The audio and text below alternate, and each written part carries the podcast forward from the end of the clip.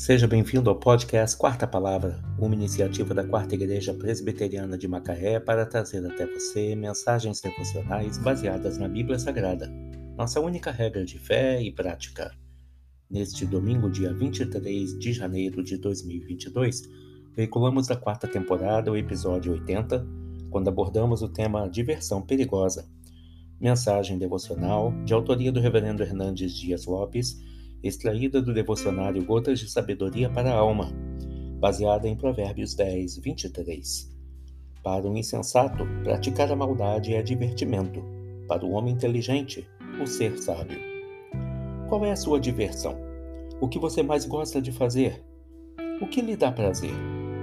A Bíblia diz que o insensato se diverte praticando a maldade. Há muitos programas humorísticos, telenovelas, shows musicais, peças de teatro, rodas de happy hour, que não passam diversão frívola, não passam de diversão frívola, de maldade travestida de diversão. Aqueles que encontram no mal um prazer mórbido e se divertem, revolvendo uma lama infecta dos padrões sujos da obscenidade, são insensatos. O verdadeiro prazer e o sentido da vida não estão na prática da maldade, mas na busca da sabedoria.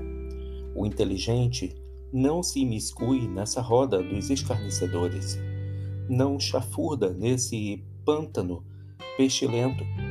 O inteligente busca reger sua vida pela sabedoria, não oferece seus ouvidos ao lixo do mundo, não põe diante dos seus olhos coisas imundas, não coloca seus pés na estrada do mal, nem lança suas mãos naquilo que é uma desonra para sua alma.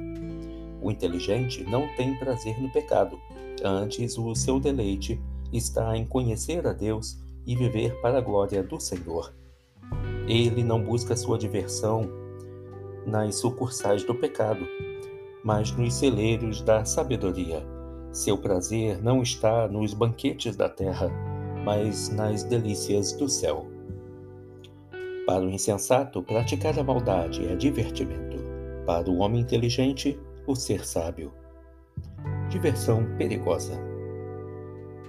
Baseada em Provérbios 10, 23. Que Deus te abençoe.